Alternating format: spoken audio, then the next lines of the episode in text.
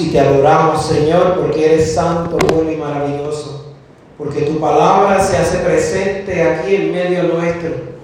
Porque tú derramas la unción de tu Espíritu y nos permites todos los días compartir en tu presencia estos dones maravillosos. Te pedimos, Señor, que lo que vamos a meditar llegue a nuestro corazón y nuestra mente. Y que sea esa palabra la que traspase nuestro corazón y nos transforme. Todo esto te lo pedimos en el nombre poderoso de tu Hijo amado. Amén.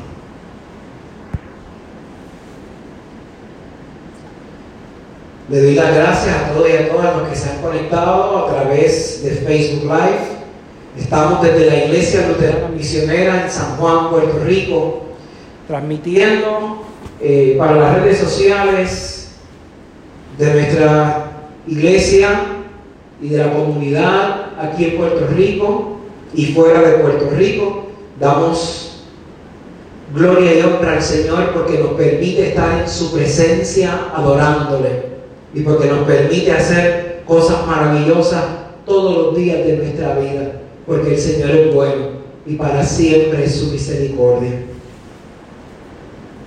Dice el verso 40, y escuche bien, me encanta ese verso, y me encanta el verso cada vez que estamos desanimados o estamos cansados o estamos fatigados. Ese verso es como una bofetada en la cara, como que mira, reacciona Dice el verso 40, no te he dicho que si crees, verás la gloria.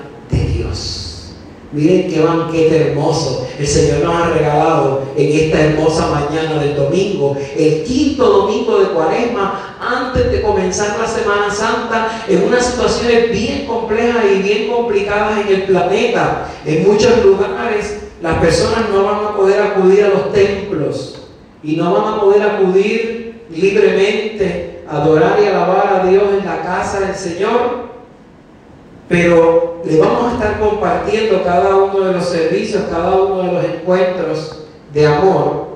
Pero me encanta las lecturas porque nos permiten terminar de encajar, terminar de alinear nuestros pensamientos antes de la, de la Pascua, antes de la Semana Santa. Todas estas semanas han sido semanas de preparación.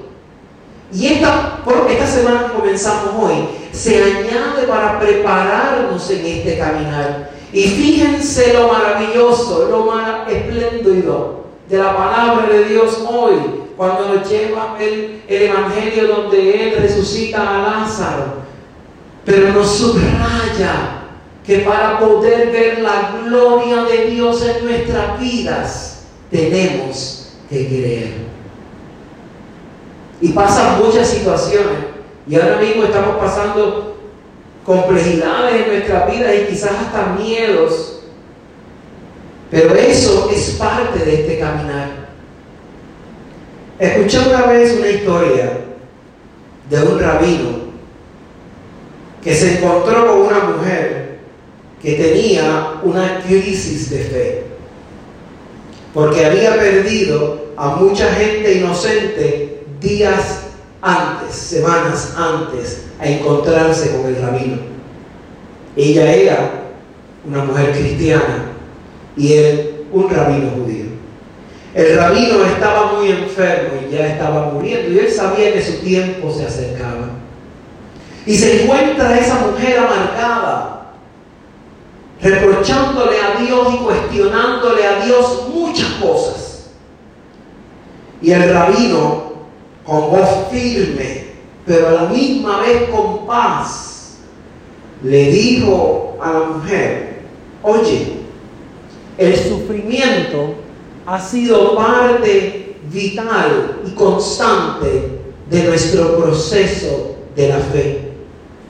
El sufrimiento ha sido clave en la vida de muchos en la historia de las escrituras.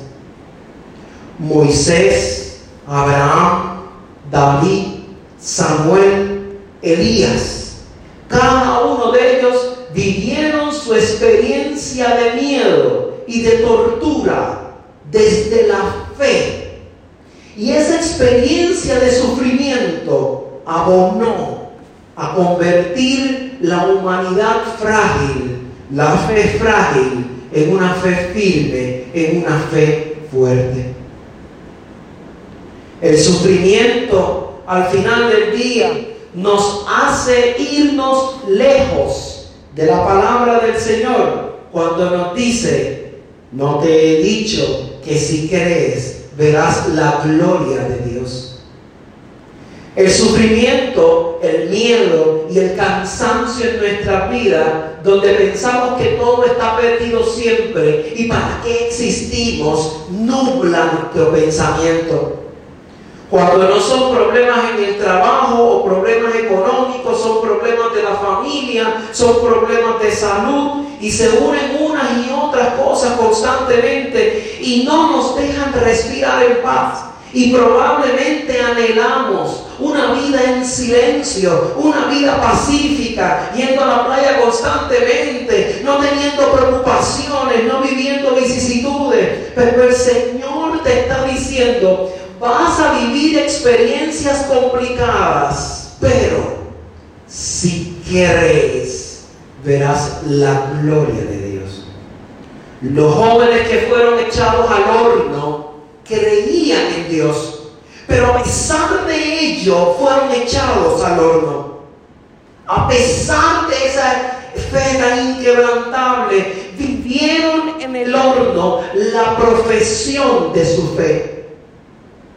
Desde el horno dieron testimonio. Y Dios pudo expresar su gloria y su majestad en todo aquel reino, porque esos tres jóvenes creyeron y salieron del fuego, porque creyeron. Y la gloria de Dios se manifestó en medio de todos. Hoy el Evangelio nos lleva a un pasaje interesante nos narra la historia de un amigo cercano, una familia amiga cercana de Jesús. Era gente que él estimaba mucho, que él quería mucho.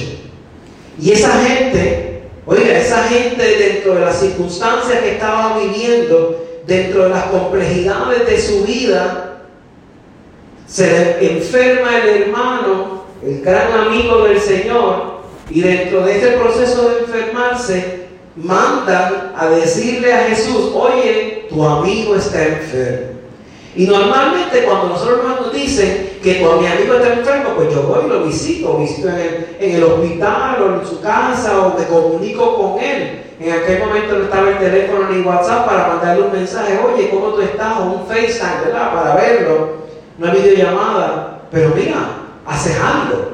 Pero Jesús, a pesar que era cerca el lugar, a donde Jesús iba a ir, era bien cerca, a pesar de eso no fue. Y dice la escritura que se quedó dos días más en el lugar donde estaba. Pero Jesús, después que fue avisado, después que fue alertado de que, mira, tu amigo está enfermo, él le dijo a sus discípulos, esta enfermedad no es de muerte, pero en esto va a ser glorificado el Señor. Miren qué hermosa palabra. En esto va a ser glorificado el Señor. Y entonces, después que estuvieron dos días allá, entonces el Señor le dice a, sus discípulos, ok, vamos entonces a Judea. Y sus discípulos dicen, espérate, si no hace par de días te querían apedrear allí, no vayamos allá. Espera, cógelo suave. Vamos a tener precauciones. Entonces, mire qué interesante. Entonces, el Señor le dice, nuestro amigo Lázaro duerme, vamos a despertarlo. El Señor se refería a la muerte. Y el Señor insistió y dijo, vamos. Y mientras iban caminando, Marta a su encuentro, una amiga que le podía hablar en confianza, y le dijo, Señor, yo te avisé. Y sabe, Dios se lo dijo con coraje, con desprecio. Le dijo la frustración, Señor, yo te avisé y se nos murió. Se murió tu amigo. Se murió literalmente un hermano tuyo. Y tú no fuiste capaz de venir a pesar de que tú podías venir porque estabas cerca y tenías poder para sanar. Entonces, después que Marta, Jesús dejó que Marta le reprochara, que Marta dijera lo que él quisiera, lo que ella quisiera. Pero Jesús le hizo una afirmación, tu hermano va a resucitar. Le, no le dijo, es una posibilidad, sino que fue una afirmación, va a resucitar. Jesús hizo una proclamación importante. Yo soy la resurrección y la vida. El que cree en mí, aunque esté muerto, vivirá. Y todo el que vive y cree en mí, no morirá eternamente. Y le dijo, ¿crees esto? Es como si el Señor nos mirara hoy presos del miedo, para que no se nos pegue el coronavirus, para que no nos enfermemos, para que estemos bien, para que nuestros amigos, nuestros vecinos, la gente que nosotros queremos esté bien. Y el Señor nos está diciendo, si tú crees, y creer significa abrir el corazón a las escrituras. No es decir, yo creo en Dios y darle par de golpes de pecho, porque yo soy el más cristiano del planeta y ya yo lo creo que de verdad yo lo soy. No, estamos hablando de transformar mi vida a lo que dice la escritura, que es amar sinceramente. Y el verdadero amor se construye desde Cristo, por Cristo y para Cristo.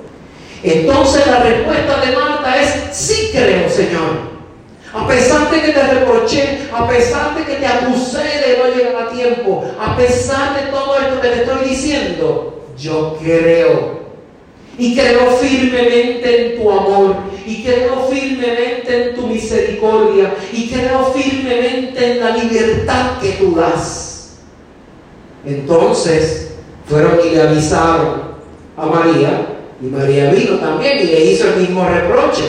Y Jesús respiró nuevamente. Y dijo, bueno, aquí vamos otra vez a hacer el mismo showcito. ¿Y qué hizo Jesús? Jesús le dijo, ¿dónde lo pusieron?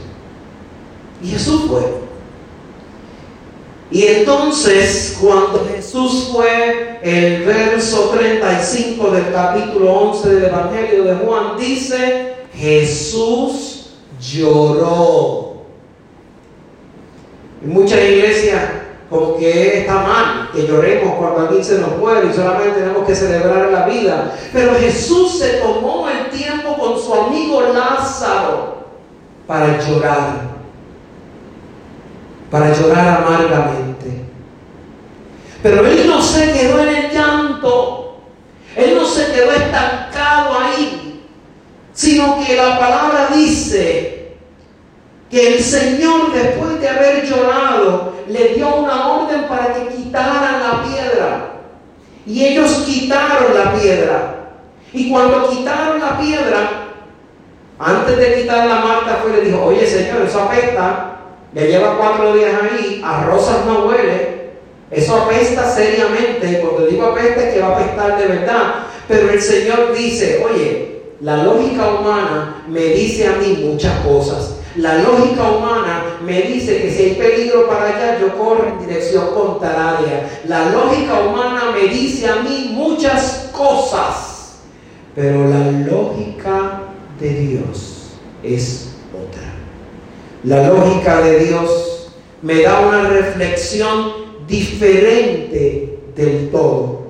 La lógica de Dios me permite ver y entender que si yo creo, aunque yo crea en cosas que van contra la lógica humana, la palabra del Señor me va a enamorar y me va a inspirar de tal manera que yo le voy a hacer caso al Señor. Quitaron la piedra. Y el Señor, fíjense que dice que elevó los ojos al cielo, a lo alto. Y le dio gracias al Señor y clamó a Dios. Y el muerto se levantó.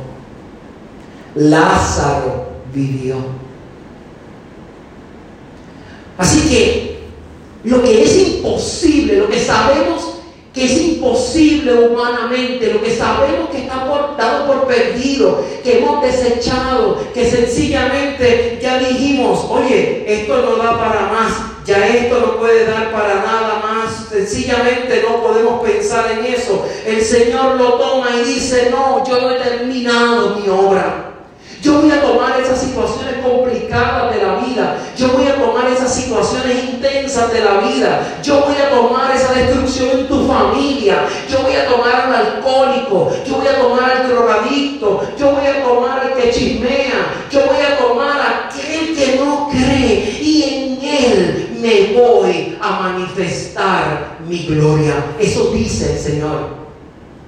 Y aunque tú y yo no resistamos, sí podemos estar seguros que la gloria de Dios se va a manifestar. Eso fue lo que vimos en la primera lectura, capítulo 37 de Ezequiel, versos 1 al 14. El Señor llevó a Ezequiel al valle de los huesos secos y le enseñó otra cosa imposible. Fíjense que estamos tomando dos lecturas interesantes hoy. Cosas imposibles, huesos secos, muerto en la tumba de cuatro días. Cosas imposibles, el Señor las volvió posibles. Así que si tú y yo creemos, si tú y yo clamamos, nos arrodillamos y clamamos de verdad al Señor con nuestro corazón, cosas grandes van a suceder en nuestra vida. Y van a suceder no porque seamos nosotros capaces de esa victoria, sino que es Cristo quien da esa victoria. Dios hace lo imposible posible por amor a su nombre, por amor a su libertad, por amor a su evangelio. El Señor tomó en el libro de Ezequiel y le dijo, hijo de hombre, vivirán estos huesos. Le preguntó y el profeta al final del día le dice, oye, yo no sé, solo tú lo sabes. Porque yo no soy capaz de hacerlo, pero tú sí eres capaz. Literalmente como si usted y yo tuviésemos una conversación con Dios y le dijéramos a Dios, oye Señor, yo no puedo ya con mi marido, yo no puedo ya con mi esposa, se está bebiendo todos los días, se está metiendo droga o está haciendo mal uso del dinero de, la casa y no nos da el dinero. O Señor, estoy preso de maltrato. O Señor, estoy preso de una crisis en mi trabajo, de una injusticia en mi trabajo. Y tú empiezas a conversar con el Señor y el Señor en un momento de tu discusión con Él te dice, oye, ¿Tú crees que es posible que yo pueda transformar ese escenario? Y el Señor te está mirando, te está cuestionando. Y tú estás tan cansado que se dice, yo no lo sé, Señor. Solo tú lo sabes.